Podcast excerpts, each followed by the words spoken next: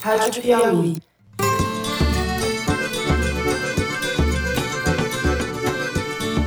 Olá, sejam bem-vindos a mais um Foro de Teresina, o podcast de política da revista Piauí.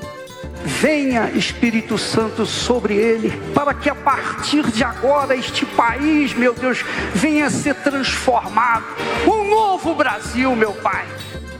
Eu, Fernando de Barros e Silva, tenho o prazer de conversar mais uma vez com os meus amigos. Malu Gaspar, fala Malu. Oi, gente.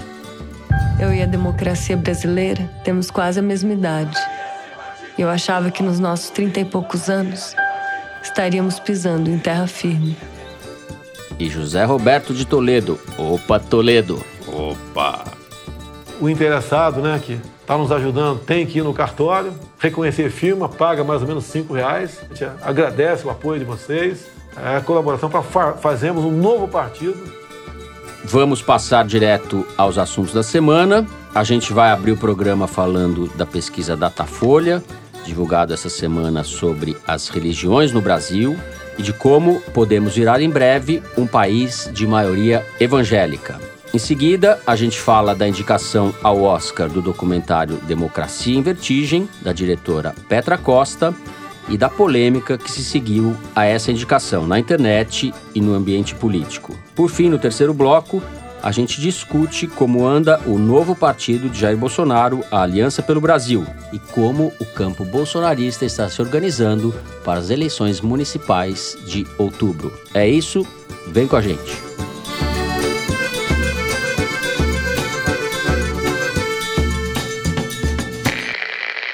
Muito bem, a Folha de São Paulo divulgou uma nova pesquisa sobre a religião no Brasil. E o que a pesquisa mostra, na verdade, confirma, é a consolidação de um fenômeno que a gente já vê na prática há muitos anos: o aumento da população evangélica no país. Hoje, os católicos são 51% da população e os evangélicos 31%. Há 10 anos atrás, em 2010, os católicos eram 63% e os evangélicos não chegavam a 25% da população. As projeções indicam que, daqui a 10 anos, o Brasil será um país de maioria evangélica. Toledo, o que te chamou mais atenção nessa pesquisa?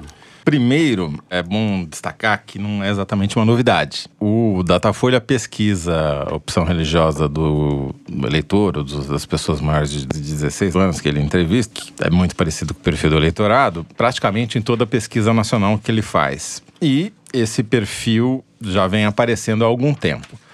É bom a gente, entretanto, fazer uma distinção entre o dado, digamos assim, oficial e o dado encontrado pelo Datafolha, porque há uma divergência. A gente só vai ter um dado oficial confiável, nacional, depois do censo de 2020, porque o dado que a gente tem hoje é o dado do censo de 2010, que está uma década defasado.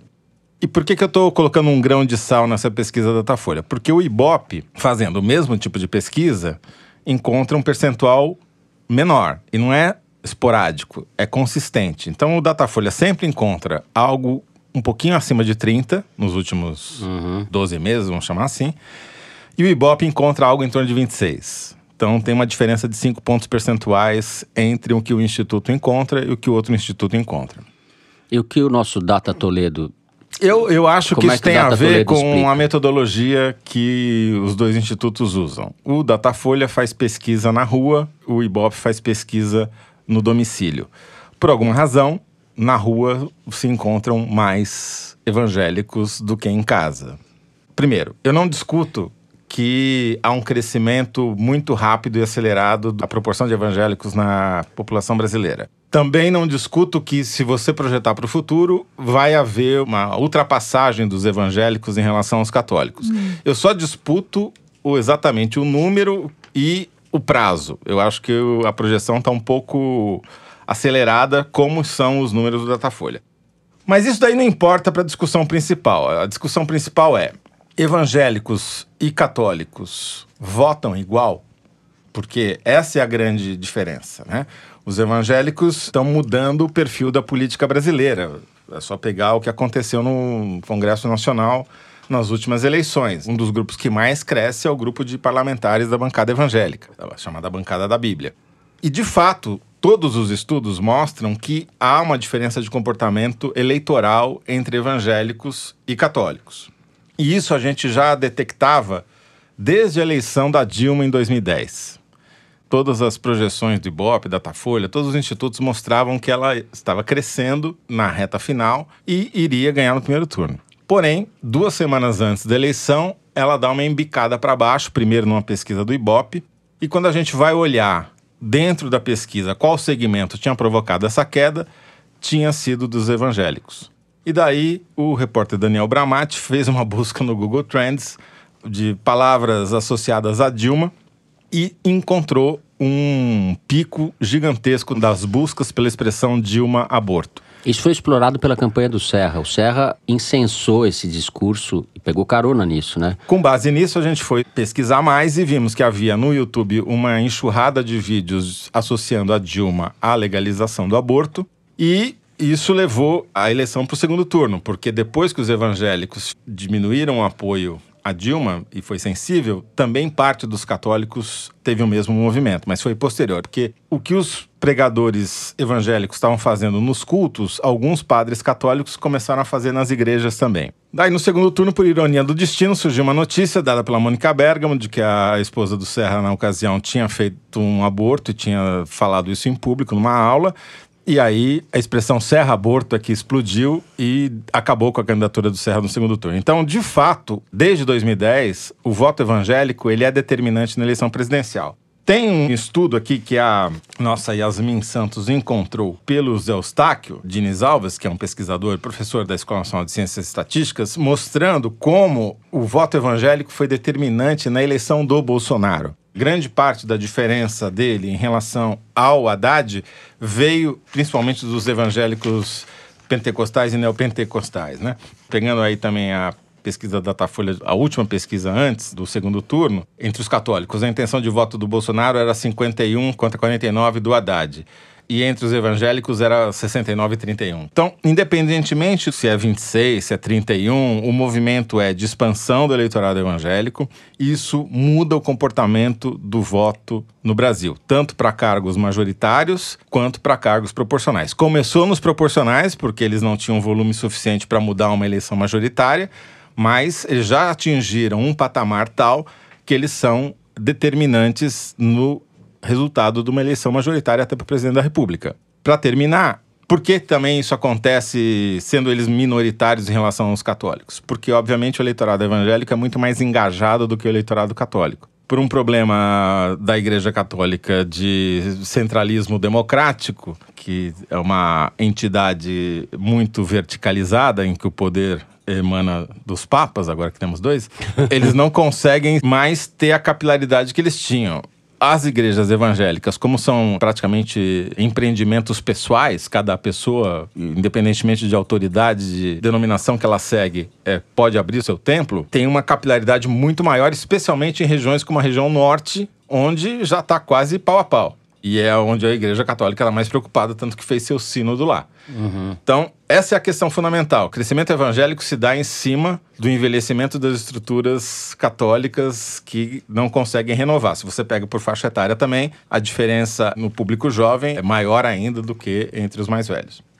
Malu. Então, eu conversei ontem com o Eustáquio sobre essas avaliações que ele fez, na tentativa de entender também por que, que isso aconteceu, o que ele estava captando ali nos números que mostrariam por que, que houve essa virada que o Toledo se referiu. Né? Ele mesmo compilou dados mostrando que de 2006 para cá, quando o Lula teve 53% do voto dos evangélicos e o Alckmin 23%, essa tendência foi se invertendo até ter essa virada na eleição de 2018, a que o Toledo já se referiu, que nos cálculos do Eustáquio deu ao Bolsonaro 11 milhões de votos de evangélicos a mais do que os votos que o Haddad recebeu. E ele desenvolve algumas explicações para essa mudança que eu acho que são interessantes para a gente entender e interpretar o que acontece no governo Bolsonaro, que pode acontecer daqui para frente. Porque o que, que ele identifica ali? A principal razão é a economia. Porque os evangélicos incorporaram essa visão mais liberal da economia, do empreendedorismo, da crítica ao Estado, ao Estado ineficiente, com mais rapidez do que o resto do eleitorado, né? Existiu um fortalecimento aí da iniciativa individual, que é afinado com o que ele chama de teologia da prosperidade. Se você trabalhar, você vai ganhar e você vai ter sucesso, e é isso que Deus quer de você. Vamos lembrar que assim, os evangélicos, eles são um segmento muito mais pragmático, né? Até tem gente que fala que eles são adesistas, eu acho que é um adjetivo que cabe. Adesistas a os políticos evangélicos, né? A gente não está falando não, dos fiéis. Exatamente, das lideranças evangélicas, né? Eles apoiaram Collor, depois apoiaram Fernando Henrique, apoiaram Lula, apoiaram a Dilma, e entre o Haddad e o Bolsonaro, eles escolheram o Bolsonaro. Tem a ver com as pautas evangélicas, mas também tem a ver com o sentimento do eleitorado, né? Porque mesmo com esse discurso de empreendedorismo e de privilégio à liberdade individual, enquanto o PT estava promovendo um crescimento econômico e dando emprego para as pessoas, as lideranças evangélicas apoiaram os governos petistas. Então, a tese do Eustáquio, que também confere com a tese de outros especialistas com quem eu conversei, tipo a Ana Carolina Evangelista, que já até já participou aqui do foro, que é, é pesquisadora uhum. do Instituto de Estudos da Religião, os dois apontam uma coisa que tem a ver com essa característica dos evangélicos de estarem muito presentes na vida dos fiéis, os líderes evangélicos. Na verdade, existe uma dúvida sobre se são os líderes que empurram o eleitorado evangélico ou se é o inverso, se eles captam muito rapidamente a tendência que está acontecendo ali na população geral e transformam, capitalizam isso para o seu próprio benefício político. A hipótese desses dois pesquisadores, que eu acho que faz todo sentido, é isso: que eles têm tipo uma qualitativa permanente nos templos e no eleitorado. Uhum. Quando eles conseguem ver que a tendência da população está mudando, eles se adaptam, se ajustam e seguem com essa tendência. Inclusive, existe essa discussão sobre se existe um voto exclusivamente evangélico. É aquela coisa, evangélico vota evangélico.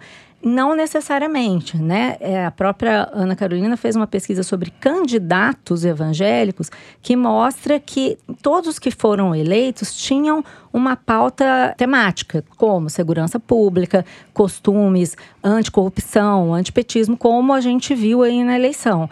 A diferença é, os evangélicos se organizam eleitoralmente melhor. Então, os números do ISE são de que a taxa de eleição de candidatos evangélicos chega a 40% em estados como a Bahia ou 30% em Minas, é uma taxa muito alta. E em São Paulo, por exemplo, a Igreja Universal colocou oito candidatos na eleição de 2018 a deputado federal. Todos foram eleitos, é uma taxa de 100% de sucesso, porque eles têm uma organização muito forte, eles trabalham no dia a dia e eles sabem escolher os seus candidatos. O que, que eu acho que é interessante e por que, que a gente está tanto falando do Eustáquio? No ano passado, ele foi duas vezes à Fundação Perseu Abramo, que é uma fundação ligada ao PT, para explicar esse número para os sociólogos e políticos, os quadros do PT. Por quê? essa porrada que a esquerda tomou em 2018 realmente está fazendo com que a esquerda pense melhor sobre como se inserir nesse público. E o que ele está mostrando é que os evangélicos têm muito a ensinar aos políticos, e à esquerda em especial. E o que fica claro é que não é só um discurso religioso. A questão é que você tem que abraçar as pautas caras a esse público, mas também é um público geral. Como o evangélico está muito misturado com o resto da população, a pesquisa da Datafolha mostra que são mais mulheres, são mais pobres, é uma população mais periférica. O que a gente consegue entender é que a esquerda se desvinculou dessa população, não está entendendo essa população não vai precisar fazer um discurso só religioso. Ela tem que voltar Sim. a dialogar com os anseios populares, né? É, é um problema para o campo progressista em geral e para a esquerda especificamente a maneira como lidar com essa população imensa e heterogênea, né? A gente tem desde igrejas mais agressivas e orientadas politicamente, como é a Igreja Universal, existe um projeto de poder e algumas outras, e denominações evangélicas que não têm esse vínculo com a política institucional. A pedido do Lula, o PT está criando núcleos evangélicos nos estados para tentar se aproximar dessa população. Disse o Lula que o partido precisa aprender com os pastores. Uhum. Eu espero que não seja arrecadar o dízimo. Agora, o fato é que há uma dificuldade da esquerda e do campo progressista de lidar com os evangélicos, porque a pauta, cara, eles é conservadora e é retrógrada. É política em relação ao aborto, aos relacionamentos homossexuais, política de combate às drogas. Se você for enumerando, a direita tem mais facilidade de transitar no meio dessa população.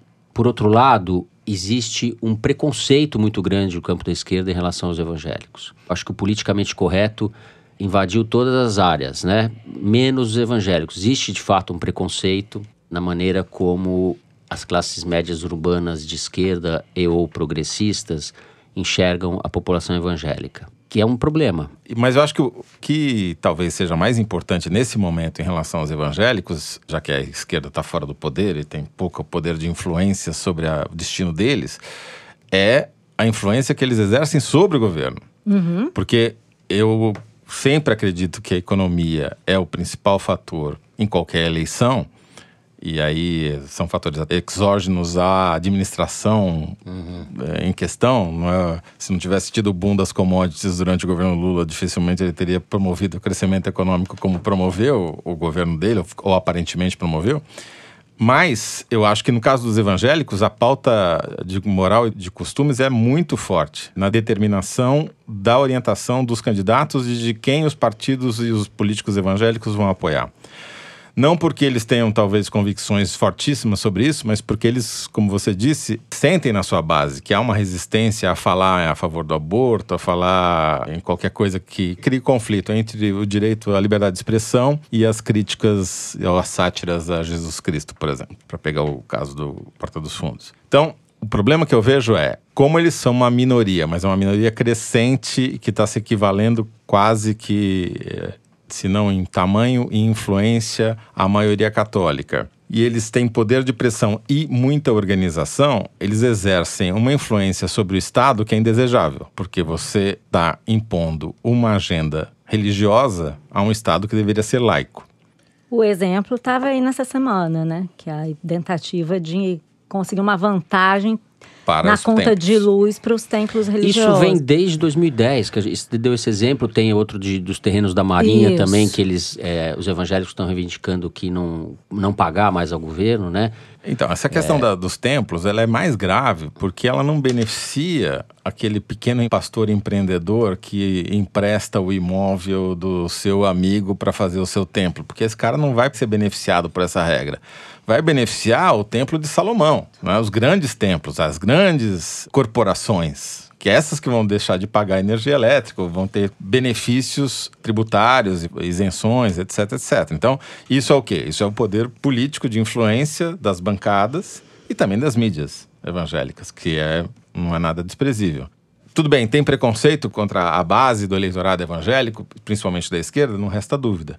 Mas o principal problema não está na base, o principal problema está nas lideranças. Então, afinal, até que ponto o Bolsonaro tem garantido o apoio desses evangélicos? Né? Uma coisa que eu perguntei para as pessoas e tentei achar sinais disso nas pesquisas. Né? A avaliação do governo Bolsonaro ela é muito boa no que diz respeito a essa pauta de costumes que o Toledo falou. Existe mais ou menos uma equivalência de avaliação entre católicos e evangélicos em temas mais gerais, como saúde, habitação e tal.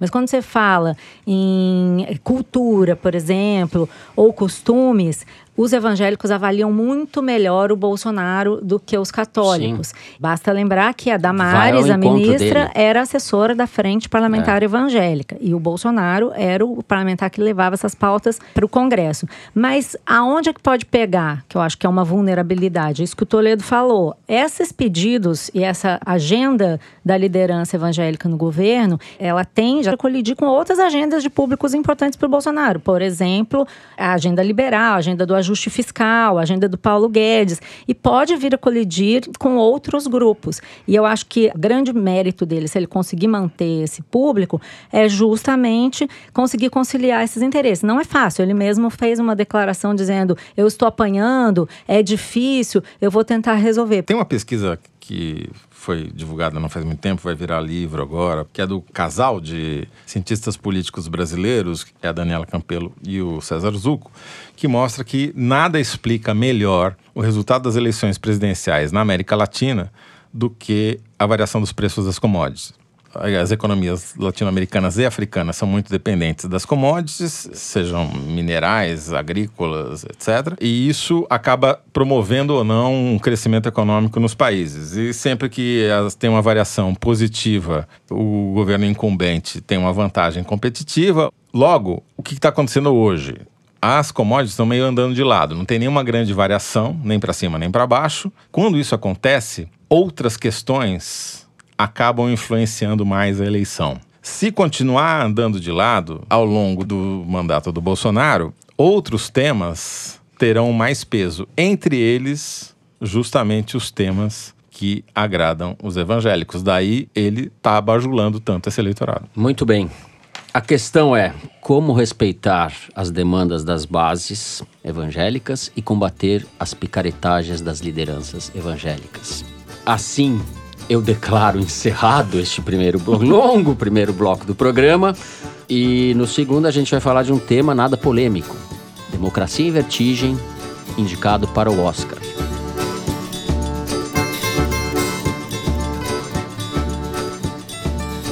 Muito bem. Democracia em Vertigem, documentário da diretora Petra Costa, foi indicado para concorrer ao prêmio de melhor filme documentário do Oscar em fevereiro agora. O filme foi lançado pela Netflix em junho do ano passado. Foi um sucesso de público e causou, desde a origem, muita disputa. O filme foi contaminado pelo ambiente político do Brasil, com repercussões no exterior. No ambiente político, chama atenção a nota que o PSDB soltou nas redes sociais, zombando do documentário, dizendo que foi indicada a categoria de ficção e fantasia. Evidentemente, isso é uma coisa que diz mais sobre o PSDB do que sobre o filme. É o PSDB tentando cavar o seu espaço, espaço perdido de oposição ao petismo. Trata-se de um filme que conta a história do processo de impeachment da ex-presidente Dilma Rousseff de maneira claramente simpática a Dilma, ao Lula e ao PT. O filme não esconde isso, isso qualifica o filme e é preciso discutir quais são as fragilidades e os méritos do filme. Malu, como é que você vê a indicação do filme ao Oscar? Bom, primeiro, ser indicado ao Oscar é uma vitória muito grande da Petra e da Netflix, porque a gente sabe que esse tipo de indicação é muito difícil, demanda muito lobby. A própria Petra já deu entrevistas e a gente tem informações do mercado aí de que a Netflix investiu pesado na propaganda do filme, marcou sessões com membros da academia, fez todo um trabalho de relações públicas que foi muito bem sucedido e que é bom para o cinema brasileiro, enfim, porque é, no momento em que o cinema brasileiro está sendo atacado pelo governo Bolsonaro, a gente consegue mostrar que tem vitalidade. Outros filmes, como Bacurau e Vida Invisível, estão tendo sucesso em festivais. Então, fica claro com isso que existe uma produção cinematográfica potente, de qualidade no Brasil. Mas a questão quanto a esse filme é outra, né? Assim, se fosse um outro filme de outra natureza, como outros documentários que já concorreram ao Oscar brasileiro, lixo extraordinário foi um exemplo, a polêmica teria sido outra, ou talvez não tivesse tido polêmica. Por que, que a gente está comentando o filme aqui? Não é exatamente porque ele foi indicado ao Oscar, mas sim pelo que essa indicação significou no debate político, né? Na minha interpretação, não só a polêmica é fruto da polarização política, como também o filme é um instrumento nessa guerra de narrativas que tomou conta do Brasil depois do impeachment e na época da Lava Jato também. A própria Petra Costa já disse que o filme era uma tentativa de denunciar o avanço da extrema-direita, a corrosão da democracia. Então, esse é um filme que tem um objetivo ativista. E, por causa disso, houve uma discussão bastante intensa nos últimos dias sobre até que ponto ele seria um documentário ou um outro tipo de filme. E muita gente diz que documentário não obedece à mesma regra da reportagem, que o documentário é arte, que no documentário há espaço para criação. Então, mesmo as pessoas que são críticas ao filme dizem assim: o Democracia em Vertigem é a visão da Petra e isso é ok. Claro que isso é ok, assim, todo documentário é a visão do documentarista, isso é uma platitude. A polêmica tem a ver com o fato de que, além de defender a visão dela, existem ali uma série de problemas fáticos no filme. Vamos a eles. Entendeu? Existem algumas omissões, eu acho, e alguns erros mesmo, né? No caso das omissões, não vou me estender muito porque Omissão é, também faz parte da visão da pessoa, mas há algumas omissões que eu acho que são graves. Então, por exemplo, ela diz que a família dela e do Aécio Neves estavam ligados, mas também a família dela era bastante ligada ao Lula e ela não diz, por exemplo, que a filha do Lula morou na casa da mãe dela durante alguns meses em Paris por um período. Ela aborda a ligação com o Lula do ponto de A vista Lurian. político, sim, mas não aborda a relação familiar. Então fica uma coisa desequilibrada. E uma outra omissão que eu achei grave é que ela diz que parte das empreiteiras doaram para o Aécio Neves na esperança de que ele mudasse o quadro, ganhasse a eleição e tal. Estamos falando da eleição de 14, certo? De 2014. Agora, os fatos que foram amplamente divulgados nas delações das empreiteiras e mesmo as prestações de contas do TSE mostram que sim, as empreiteiras doaram para o Aécio, mas elas doaram para Dilma e no Caixa 2 em maior quantidade para a própria Dilma, né? A própria Odebrecht doou para Dilma três vezes mais do que doou para Aécio no total. O próprio Marcelo Odebrecht já calculou em depoimentos que eles doaram no total para Dilma algo Caixa entre- 1 e 2, né? Caixa 1 e 2, entre 60 e 70 milhões, quando doaram para essa entre 10 e 20 milhões. Quer dizer que o Marcelo Debrecht não queria que o Aécio ganhasse? Não, ele mesmo já falou em depoimentos que ele era a favor do Aécio. Mas existe um- uma questão prática. Você dá três vezes mais dinheiro para um candidato, não quer dizer que você não quer que ele ganhe, né? Você vê alguma vantagem na vitória dele. E tem alguns erros mesmo que eu acho que podem prejudicar a própria compreensão dos fatos. Então, para citar alguns, ela diz, por exemplo, que a família dela não quis participar das obras de Brasília porque achou que o Juscelino cairia antes de completar o mandato. Bom, eu estou trabalhando nesse tema há dois anos, eh, fazendo um livro, vocês já sabem, sobre o Odebrecht, e fui atrás de saber dos historiadores e dos próprios empreiteiros se isso confirmava. E o que eu apurei é que não é verdade. Tanto a Odebrecht como a Andrade Gutierrez, que não participaram da construção de Brasília, queriam muito participar e não foram chamadas porque eram pequenas. E a Andrade construiu, nessa época, estradas federais para o Juscelino. E nesse caso, eles construíram de bom grado, obviamente, ganharam dinheiro, foram bem-sucedidos. É bom, a gente não falou, as pessoas sabem, a família dela é ligada ou é dona Da empreiteira Andrade Da Andrade Gutierrez. Gutierrez, é. que é de Minas e é historicamente ligada ao Aécio e era muito ligada ao Que é a Juscelino. segunda, enfim, até a Lava Jato começar, porque agora isso está em movimentação, mas a Andrade Gutierrez é a segunda empreiteira maior do Brasil, certo? Era a segunda maior do Brasil. Atrás da Odebrecht. E é uma empreiteira que, além de ser empreiteira, é sócia da Oi, que também teve lá suas relações com Lula, foi beneficiada na compra da Brasil Telecom, enfim. E foi a segunda maior financiadora da campanha da Dilma a presidente da República depois da JBS. Todo mundo doou para os dois. A Odebrecht, eu posso dizer, em maior quantidade para Dilma, né? As outras não, não tá claro. Mas aí tem alguns, algumas coisas factuais, por exemplo, ela diz: era a primeira vez em quase 20 anos que o Brasil prestava atenção ao que acontecia no Congresso. Não é verdade, né? O mensalão, a CPI dos Correios, chamaram muita atenção para o que acontecia no Congresso. Outra afirmação: nosso destino estava sendo decidido a portas fechadas por 600 parlamentares no dia do impeachment. Não foi a portas fechadas, foi um processo longo, amplamente filmado e televisionado, inclusive por ela. E eu acho que o mais grave, que parece um detalhe, mas que pode significar um constrangimento internacional para o filme, é a adulteração da imagem que ela exibiu no filme, com uma cena de pessoas que foram mortas pela ditadura e que foi revelada pelo Tiago Coelho, nosso repórter da Piauí, É, em julho gente- passado. Porque isso pode pegar mal na academia, o fato dessa imagem ter sido adulterada. E eu perguntei para Netflix se eles sabiam que a imagem tinha sido adulterada, se eles discutiram isso com a Petra e se eles avisaram os membros da academia de que no filme existia essa imagem adulterada.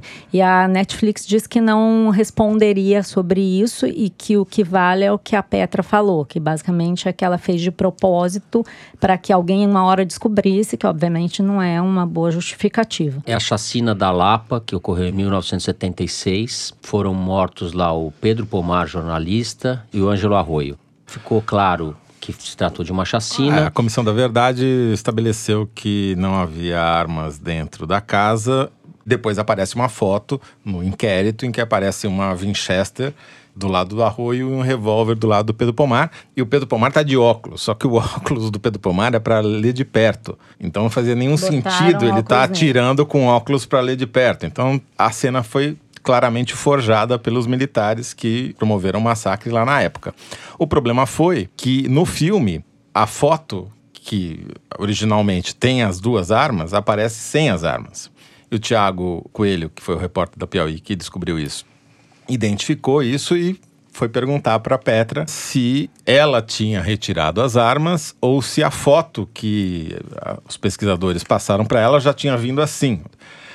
Aí a explicação que ela deu que foi ela mesma que fez e que o Pedro Pomar era o mentor Da político família. da família, da mãe dela e do pai, e que ela estava restituindo a verdade histórica uma vez que as armas foram plantadas.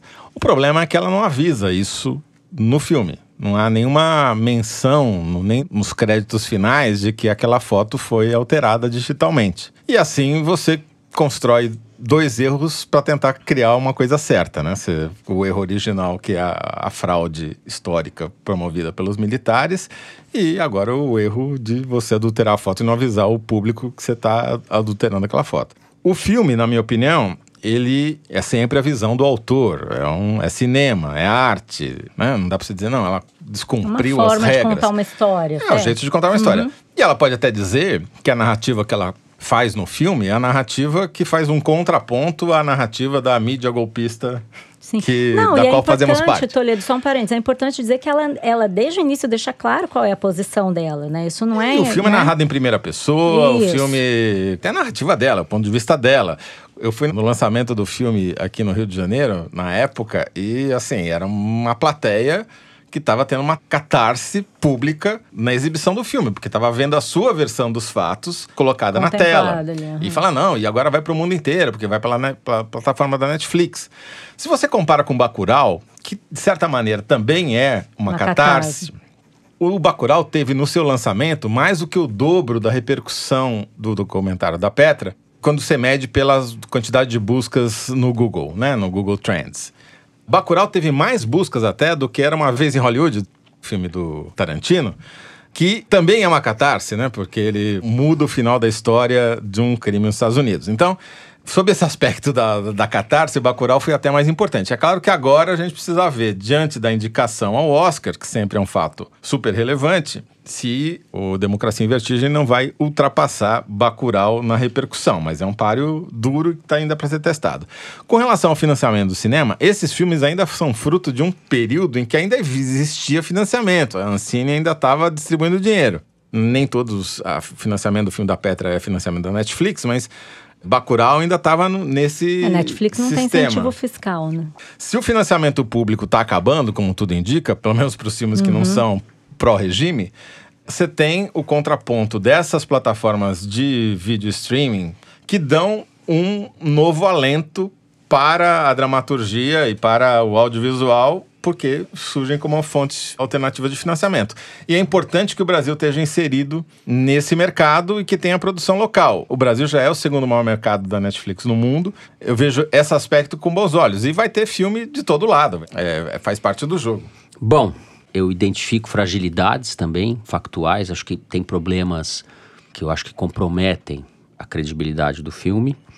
Acho que no varejo o filme tem problemas, mas reconheço também qualidades no filme. No Atacado, eu acho que é um filme que dá visibilidade para um ponto de vista que foi, de certa forma, abafado ao longo desses anos todos anos que vão da eleição da Dilma até a eleição do Bolsonaro, embora ela trate de maneira mais ligeira a eleição do Bolsonaro. Entre as qualidades do filme estão as imagens exclusivas, as imagens que foram filmadas pelo Ricardo Stuckert, que é o fotógrafo e cinegrafista que acompanha o Lula desde há muitos anos e é uma espécie de arquivista oficial do Lula, enfim. É, E tá com ele o tempo todo, tá colado, como raríssimas eu pessoas. diria que é a pessoa que fica mais perto do Lula nos últimos 20 anos talvez seja a pessoa que mais conviveu com o Lula. Acho que o filme talvez seja excessivamente pessoal e confessional. Foi uma maneira que ela encontrou de narrar a história, se colocando. E talvez ela devesse, já que ela adotou essa estratégia, ela devesse radicalizar e ser mais transparente em relação a pontos da biografia dela, etc., certas omissões, como a Malu disse. Por outro lado, eu acho que a gente pode ler esse período também como uma ficção macabra, né? É, que vai do impeachment da Dilma à eleição do Bolsonaro, uma ficção macabra da qual a imprensa participou em grande medida como coadjuvante, penso eu assim. O que, que eu quero dizer com isso? Que a imprensa foi indulgente ou coisa pior em relação à Lava Jato.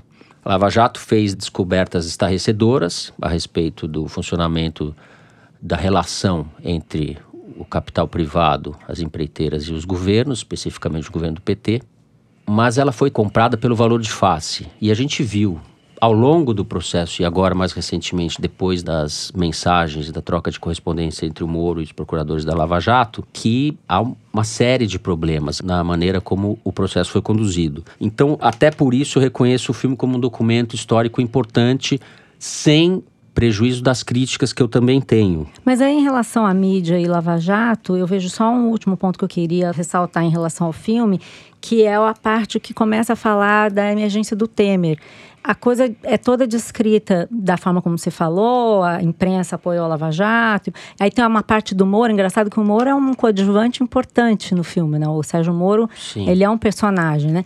Muito mais que o Bolsonaro. Mais o Bolsonaro, Bolsonaro entra que nem Pilatos é... no credo, lá no finalzinho, para claramente, é. depois da edição já tinha sido é, feita. Né? O Bolsonaro entra Mas... na metade do filme. Eu acho isso um acerto, porque mostra como ele era um personagem periférico. Não era, de verdade. Na verdade, não era, mas no, naquele momento Ninguém levava ele a sério. É, mas eu acho que o filme ele mostra uma coisa, que é a queda da Dilma e a assunção ao poder do Temer. O resto é discurso a posteriori. A história do Bolsonaro, o desaguar no Bolsonaro não é explicado no filme. O, o filme fez sucesso e foi muito bem acolhido pela crítica. O A.O. Scott, que é o principal crítico de cinema do New York Times, teceu loas ao filme da Petra quando foi lançado, não agora, lá em junho. Ou seja, a narrativa funciona é, o A. Scott comprou hum. o filme, né? Como uma narrativa contra a, os, os, regimes que vão contra a democracia. Sim, nisso a Netflix... Que eu acho que não é a essência do filme. Isso, a essência mas é do isso filme que a Netflix vendeu lá fora, né? Você que está vendo americano, entenda que isso é um manifesto anti-avanço da direita. E ele Essa compara é a com a situação da Hungria, quer dizer... Isso. Eu acho que o filme não entrega isso. O filme conta parte da história, a queda do poder da esquerda, uhum. a, a, perda, né, a derrubada, se quiser, vamos chamar assim, da Dilma, mas ele não conta, não explica a assunção da direita. O que eu ia comentar sobre essa ascensão do Temer é que eu senti muita falta de uma explicação mais completa sobre como é que o Temer emergiu. Porque primeiro você tem aqueles áudios que são impressionantes do Romero Jucá dizendo que vamos fazer um acordão para estancar com a sangria, Supremo, com, com o Supremo, com tudo. E depois o Temer assume e não fica claro, que eu acho que sim é uma opção grave, que na verdade eles falaram aquilo, o Temer assumiu, mas logo logo depois o Eduardo Cunha foi preso, o próprio Temer foi gravado, as gravações que ela coloca no filme foram feitas num acordo de delação com a Lava Jato, e isso foi revelado pela imprensa e amplamente coberto. Então, assim, se houve erro antes, também houve uma cobertura que foi feita e interferiu para que o Temer quase caísse. O Temer não caiu, não foi por causa da imprensa. E também não foi por causa da Lava Jato. Ele não caiu porque ele fez coisas houve uma divisão na imprensa, fez. não em relação ao noticiário. Os, os, jornais se dividiram e o Congresso recusou por duas vezes Sim, abrir o processo de impeachment o, contra o tudo Temer. Tudo que aconteceu. E o presidente da Câmara não era Eduardo Cunha. Não. Sim. Agora, se tem alguém estancando a sangria hoje, é o Bolsonaro. Até que o Temer saísse do governo, a Lava Jato continuou na mesma toada. Mas eu acho que o filme não explica isso e induz a gente achar que foi estancada a sangria. Não foi. O Temer foi alvo da Lava Jato de forma tão forte, agressiva, quanto foi também o PT. Né? Claro, o Temer ficou pouco tempo, mas talvez ele tivesse até caído depois. Fora as cenas do Stucker, que revelam ali o, os diálogos do Lula, os diálogos da Dilma, que é uma coisa que raramente você tem acesso em qualquer país do mundo, um bastidor é, tão dizendo, forte. você ministro, né? É, é muito legal. Assim. É, que são realmente muito impressionantes. Para mim, o ponto alto é quando tá a Dilma e o Temer e as suas famílias na rampa do Palácio Planalto e, e o Temer está claramente fora. E ela aponta muito bem na imagem como aquilo traduz a falta de relação próxima entre a Dilma e o Temer e como, de certa maneira, isso pavimentou o caminho, facilitou o caminho para que ela fosse derrubada e ele assumisse no lugar dela. Bom, com isso terminamos o segundo bloco e é hora de chamar o nosso diretor Luiz Maza para ler para a gente o número da semana. É o nosso recreio matemático. Só do Toledo, que gosta de fazer conta, etc. Então, gente, se vocês tivessem que chutar, vocês diriam que os países do Oriente Médio produzem quantos barris de petróleo por dia? Chute, assim. Por Oriente Médio? Como um todo? Tá mais difícil que o Kinder Ovo esse ah, negócio. 10 milhões de barris, mais ou menos? Você triplica isso aí. 30 milhões. chegar perto. São quase 32 milhões de barris por dia. Os três países que mais produzem na região são Arábia Saudita, Irã e Iraque, E nessa a Arábia ordem. Saudita é oito. Acertei? Então, a Arábia Saudita são 13 milhões e meio.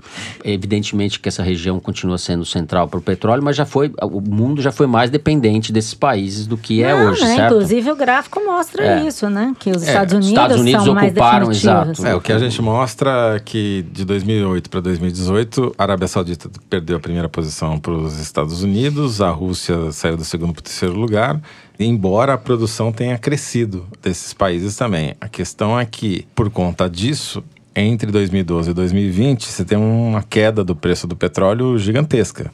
Em 2012, com 325 dólares, você comprava três barris de petróleo, agora você compra cinco. O que também explica um pouco essa questão da, das commodities que afetam a política brasileira. E a repercussão maior é no preço da gasolina, que no Brasil é o contrário. Apesar do preço do, do petróleo ter caído nesse nível que eu contei, em 2012, com 22 reais, você comprava 8 litros de gasolina e agora você compra 5. Isso dá a dimensão do que pode acontecer caso algum conflito no Oriente Médio seja levado adiante. Esses 32 milhões de barris por dia, para a gente ter uma ideia, é um terço da produção global. O planeta Terra produz 95 milhões de. Já foi muito mais, chegou a ser 70% da Exato. Não, produção. mas se então, tiver uma bobagem lá, vai ser. É Mas isso complicado, é, me mas- faz lembrar a frase do Delfim Neto, quando estava falando da crise do petróleo e tal. Ele falou: Isso é uma bobagem. O petróleo- A era do petróleo não vai acabar por falta de petróleo. Se você acha que a idade da pedra acabou, não acabou por falta, de, pedra. pedra. É, isso aí. É um pouco isso. Temos pedras ainda, né? Temos pedras e temos o terceiro bloco. Vamos falar da Aliança pelo Brasil, esse partido em gestação do bolsonarismo. Vem com a gente.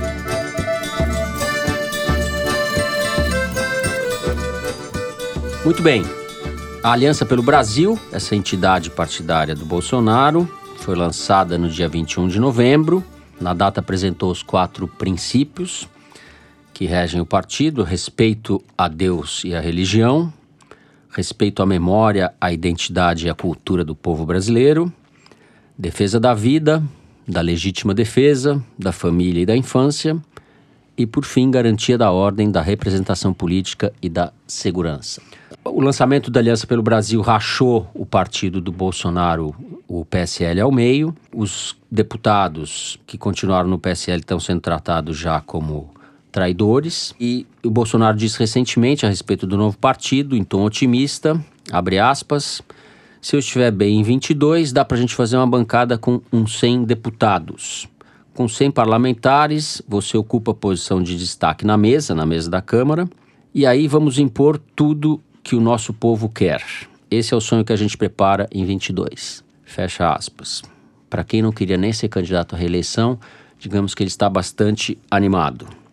Há muitos obstáculos, no entanto, em relação, ou muitas dúvidas em relação à viabilidade do partido para este ano, Toledo. Que papel o Aliança pelo Brasil vai ter na eleição municipal, se é que vai ter algum papel? Bom, eles precisam coletar 492 mil assinaturas até o final do próximo mês. Já tem, segundo os relatos dos organizadores, 110 mil, pouco menos de um quarto das assinaturas desde novembro.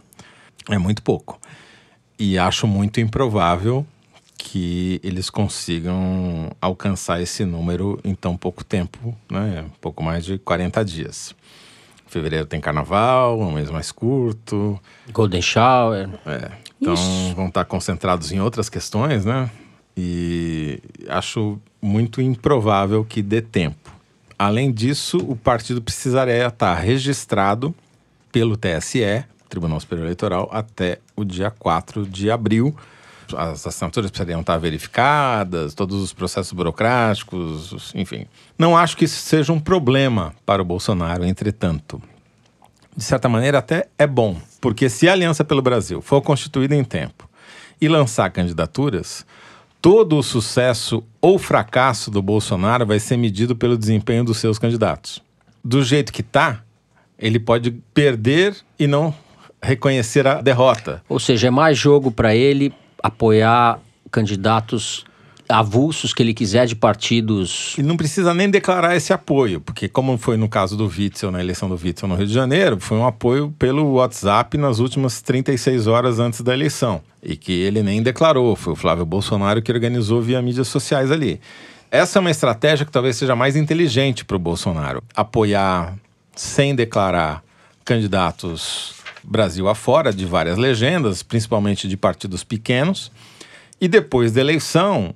Fazer um arrastão. Exatamente. Aí a Aliança pelo Brasil viraria de fato uma aliança, uma arena, ou seja, uma grande frente que vai conjugar todos os pequenos partidos que vão ficar sem fundo partidário depois da eleição.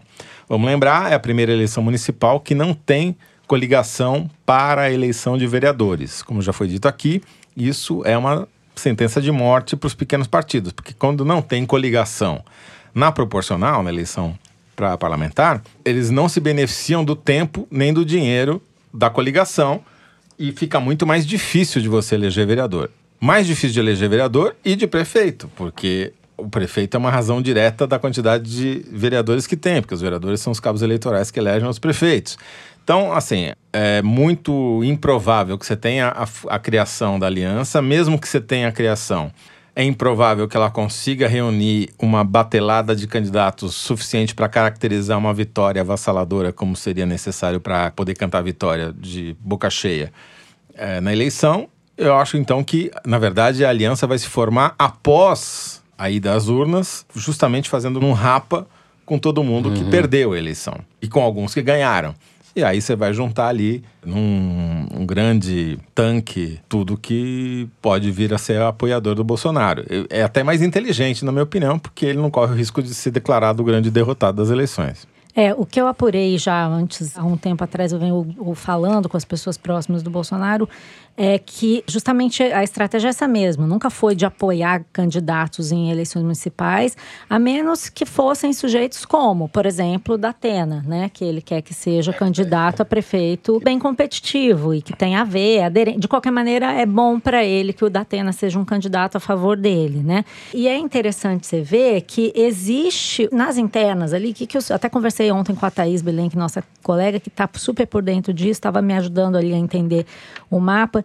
E o que ela ouve, que eu também tenho ouvido, é que nas internas, o Bolsonaro e, os, as pessoas próximas a ele meio que já entregaram os pontos, sabem que não vai dar para criar o partido pra, a tempo da próxima eleição e montaram essa estratégia que o Toledo falou. Mas tem uma questão aí que é sempre a questão do bolsonarismo, né? Você não desmobilizar suas redes sociais, você não deixar que a sua base, principalmente aquela bem ativa no WhatsApp ou nas redes sociais, ache que você desistiu. Então, enquanto você ouve das lideranças e do, dos, caciques políticos que eles já entregaram os pontos, o que a gente vê nas redes bolsonaristas é um movimento totalmente contrário. Faz dias que as redes tratam de um assunto principal, que é recolha assinaturas para a formação da aliança. E aí você tem memes e chamadas de todos os tipos, desde avisos, olha, você assinar essa ficha de apoio não quer dizer que você se filiou. Outros que são assim, militares podem participar, várias coisas didáticas, o passo a passo da filiação, até chamadas indignadas. Tem uma que eu, me chamou muita atenção que é a seguinte: onde estão os 57 milhões de eleitores do Bolsonaro? Você vai deixar o presidente sozinho logo agora? Quer dizer que todos os 57 milhões têm que se filiar filiar ao Aliança, existe essa coisa que é para a galera ver, né? Para as redes verem. E tem um motivo também, né? Eles talvez não consigam agora para abril, mas eles precisam ter o partido constituído Lógico. logo depois da eleição para poder fazer essa errapa. Não, e acho que vão acabar tendo, né? Até a gente nunca deve é, desprezar a experiência de quem entende do assunto. O Gilberto Kassab, ex-ministro do Temer e da Dilma, que é presidente do PSD, ele aposta isso que depois da eleição municipal o Bolsonaro vai ter força para formar um grande partido. E ele acha que esse partido que o Bolsonaro vai formar vai ser o partido que vai catalisar a direita na eleição de 2022. O Kassab conhece bem política, não é à toa que ele está aí há não sei quantos anos. Talvez ele tenha razão, é importante a gente olhar para isso, né? Agora, internamente, tem uma outra questão que dificulta aí, que é mais, é meio que anedótica, que são as figuras que estão formando esse partido. Uma coisa que está acontecendo nas listas e muito assim nas paralelas eu tenho recebido, são mensagens de bolsonaristas criticando as pessoas que estão participando da formação do partido. Embora o Jair Bolsonaro, o Eduardo Eduardo Bolsonaro e o Flávio Bolsonaro venham a ser dirigentes desse partido quando ele for formado, o Carlos Bolsonaro não será. E é completamente avesso a essas figuras. Então, pessoas ligadas a ele estão distribuindo dossiês, dossiês assim entre aspas, né, compilações de coisas que já foram faladas sobre a Karina Cufa, que é a advogada que está capitaneando esse processo. Que é a tesoureira, né, do novo partido. Que vai ser tesoureiro do novo partido, que é advogada do Bolsonaro nas ações eleitorais e que é uma pessoa que arrumou brigas internas, brigou com o Bebiano e agora está aí nessas alvo desse ataque de algumas franjas bolsonaristas e que é evangélica, ligada ao, ao bispo e à bispa Sônia, bispo Hernandes e bispa Sônia. Sara Nossa Terra. Sara Nossa Terra. E também o advogado e ex-ministro do TSE, Edmar Gonzaga, que tem uma acusação de agressão da ex-mulher na Lei Maria da Penha. Enfim, isso está circulando nas redes. Então, como tudo no bolsonarismo, é um ambiente muito tumultuado. Então, talvez isso também seja um fator que dificulte a formação do partido. Tem muito ruído, muito tumulto, e por isso mesmo é que vai levar mais tempo. É, isso está computado na estratégia bolsonarista, e acho que a gente também deve computar nos cenários que o Aliança pelo Brasil não vai ser um partido orgânico até a eleição. Bom, com isso a gente vê que sendo viabilizado em tempo de participar da eleição desse ano ou não, o fato que esse Aliança pelo Brasil vai sair, vai virar um partido, partido do Bolsonaro, de extrema direita no Brasil. Isso vai ser interessante, porque essa fala que a Malu citou do Kassab, como é que ele está localizando o Moro no espectro? Ele nem fala do Moro. É, né? mas porque uhum. não vejo o Moro se filiando a esse partido para disputar 2022. Pode até se filiar agora tal. Mas acho que a tendência Sim. dele é ir para um Podemos da vida ou uhum. alguma outra legenda que o acolha, né? E os é. bolsonaristas, na verdade, estão fazendo um partido para eles.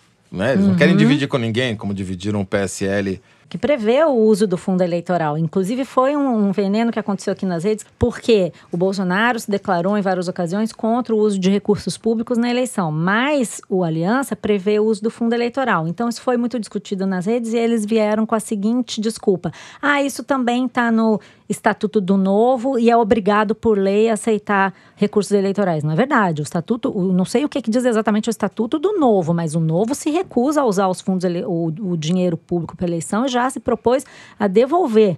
Ele pediu para devolver e não conseguiu. Não. Então, o, é, o, o, discurso do Bolsonaro também não confere, entendeu? Em relação a isso. Uhum. Porque, no fundo, o que eles querem é o dinheiro mesmo, né? Não. O Bivarna falou isso recentemente que a cúpula do governo do Jair Bolsonaro ficou ensandecida, entre aspas, ficou ensandecida para pegar o dinheiro do fundo partidário. Isso daria um outro bloco. Infelizmente, a gente tem que encerrar o terceiro bloco do programa. Depois do nosso recreio matemático, agora é o momento infantil. Vamos para o Kinder Ovo. Eu só queria lembrar aos ouvintes que Toledo e eu estamos empatados com a Malu em 2020. Tá tudo zerado. Muito bem lembrado. Solta aí. É o Adorno? E a gente está trazendo para aí, para esse debate, números. Nos Estados Unidos, por exemplo, nós trouxemos para o nosso seminário a gestora pública nos Estados Unidos ah, é que aplica a diretora da Casa Ela Rui mostra Barbosa, em números o número de gravidez é diminuiu muito. É da a gente vai poder é. falar no Brasil de alma gêmea. Claro que existe alma gêmea. Vamos falar com os adolescentes sobre isso? É, a gente, inclusive, tem usado uma técnica com os adolescentes, eu queria sugerir aí os Vamos professores ouvir. que fizessem. Pega uma fita adesiva, cola no braço do adolescente, faz uma roda. Manda ele hum. tirar e colar no braço do outro. Ele tira e cola no braço do outro. No outro, daqui a pouco, na quinta, sexta pessoa, a fita não gruda mais. Assim é a nossa ah. alma. Fica Hã? larga, fica larga. Tem uma hora que a menina hum? não cola com ninguém. Sua alma não cola Hã? com ninguém. O menino não vai encontrar seu amor, porque fica cola. Daqui a pouco é normal ser descartado Gente. e descartar. Peraí, peraí, peraí. Não, pera, pera, não, desculpa, tá independentemente de Kinder Ovo e tal, que a Malu ganhou, tudo bem. É, não entendi. A nossa alma, ela, ela tem é uma, uma, fita, é uma fita isolante que não cola depois da quinta vez que você usa. Quer dizer que você ficar com muitos garotos, no final não vai mais ah, funcionar. só as mulheres. Não, homem também. Ele falou, menino, ela falou o menino e a menina. Ah, tá. Não pode ficar com muita gente. Olha, a minha cola até também, que era boa, viu? A minha cola funcionou bem também, não sei oh. bem esse negócio da Damares. Né? Super bonder aqui. Vocês falam por vocês. É. Malu ganhou, ministra Damares Alves, ministra da Mulher, Família e Direitos Humanos, é assim que chama. Entrevista ao Gazeta, ao jornal Gazeta do Povo, publicada em 17 de dezembro. E Tem que ver foi um essa Kinder, cola aí, hein? Foi um Kinder Ovo holístico, porque juntou com o primeiro bloco dos evangélicos, juntou com o que eu falei do partido, os princípios, né, as diretrizes do, parci- do partido do Bolsonaro. Isso quer dizer que vamos É a transversalidade. obscurantismo holístico. Existem coisas boas e coisas novas, não é isso? As coisas novas não são boas e as coisas boas não são novas. Só nos resta passar para as cartinhas dos ouvintes. Lembrando que para escrever para o Foro de Teresina, basta deixar um comentário nas nossas redes sociais ou mandar um e-mail para forodeteresina.revistapiauí.com.br. Eu vou começar lendo uma mensagem que chegou do Luiz Antônio Soares, que diz o seguinte. Tenho 21 anos, moro em São Paulo e sou ouvinte do Foro desde o início de 19. Já transmiti a minha paixão pelo Foro para minha mãe, Gildete, que se tornou fã de carteirinha. O que eu não esperava era que ela seria contagiada com o jeito que o Fernando pronuncia a palavra errado. Fazendo Agora escola. ela não consegue mais dizer que algo está errado, sem falar todos os R's. Eu ouço ela responder todos os tropeços da vida dizendo tá tudo errado. Fica esse alerta aos demais ouvintes. Ouçam o foro com moderação. Não faça as coisas erradas. Próximo passo é a Judete falar: Eu quero pedir escusas. É, queria pedir escusas pelas coisas erradas. Judete, Judete, cuidado, garota. Ó, tem outro e-mail aqui sobre você. Daniel Vasconcelos. Ele escreveu o seguinte: Queridos apresentadores do Foro, assisti a uma entrevista do Darcy Ribeiro ao Roda Viva em 1991 e preciso compartilhar minha feliz surpresa ao ver um jovem Fernando Barros e sua inconfundível voz. Inclusive, recomendo assistir ao programa. Parece que nossos problemas não mudaram tanto nos últimos 29 anos. Abraços e parabéns pelo programa. Tá vendo? Um chofem. Tá vendo? Um No, em chofem, Fernando 91 Barros. eu já tava no batente. O Pedro Oliveira tuitou dizendo o seguinte: Neste fim de ano, fiz a renovação trienal da minha Piauí, como faço desde o primeiro número. Mas admito que desta vez o que me moveu não foi só o oásis de excelência que é a revista, e isto bastaria sobejamente. Renovei desta vez pensando também no Foro de Teresina. Será isto uma confissão de infidelidade? Não. Como eu respondi para o Pedro no Twitter, aqui, Teresina fica no Piauí. Tá todo mundo no mesmo barco. Não precisa ficar preocupado. Ninguém é de ninguém, entendeu? A nossa cola é boa. É, a gente cola com todo mundo aqui. No... Ó, chegou aqui uma mensagem da Ana Flávia. Ela conta que na primeira semana do ano chamou amigos para visitar o Patriarca da Floresta, que é um jequitibá rosa gigante que fica em Santa Rita do Passa Quatro. Aí ela diz: o Patriarca se destaca pela altura, ele é igual a um prédio de 13 andares, e pela idade, estimada em 580 anos. Mas qual não foi a nossa surpresa quando, assim que chegamos ao parque, fomos avisados de que não poderíamos ver a árvore. O parque estava fechado por tempo indeterminado devido a uma infestação, nas palavras do guarda, de javaporcos.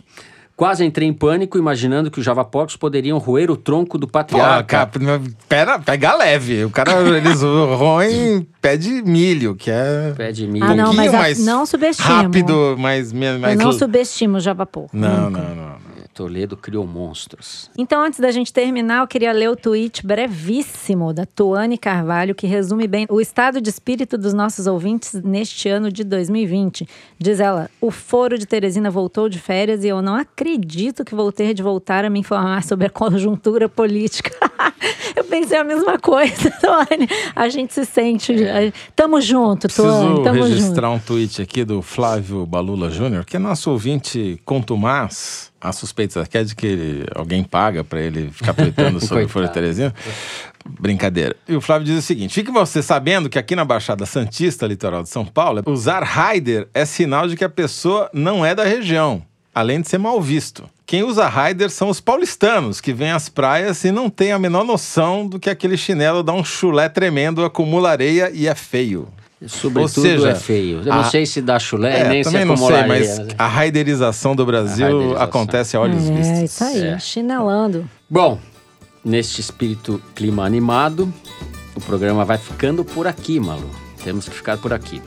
O Ah. Foro de Teresina é uma produção da Rádio Novelo para a revista Piauí, com a coordenação geral da Paula Scarpim. Quem dirige o programa é o Luiz de Maza. As nossas produtoras são a Mari Faria e a Yasmin Santos. A Júlia Sena é quem grava o vídeo do Foro Privilegiado, o teaser que a gente publica nas redes sociais da Piauí e no YouTube. A edição do programa é da Mari Romano e da Evelyn Argenta. Quem faz a finalização e a mixagem do foro é o João Jabassi, que também é o intérprete da nossa melodia tema, composta pelos piauienses Vânia Salles e Beto Boreno. A coordenação digital é feita pela Kelly Moraes. O foro de Teresina é gravado no Estúdio Rastro com o Dani Di. Eu, Fernando de Barros e Silva, me despeço dos meus amigos, colegas. Malu Gaspar, tchau Malu. Tchau, pessoal. E José Roberto de Toledo. Tchau, Toledo. Como diria o poeta Nathan Baroni, Call me. É isso. Até a semana que vem, gente.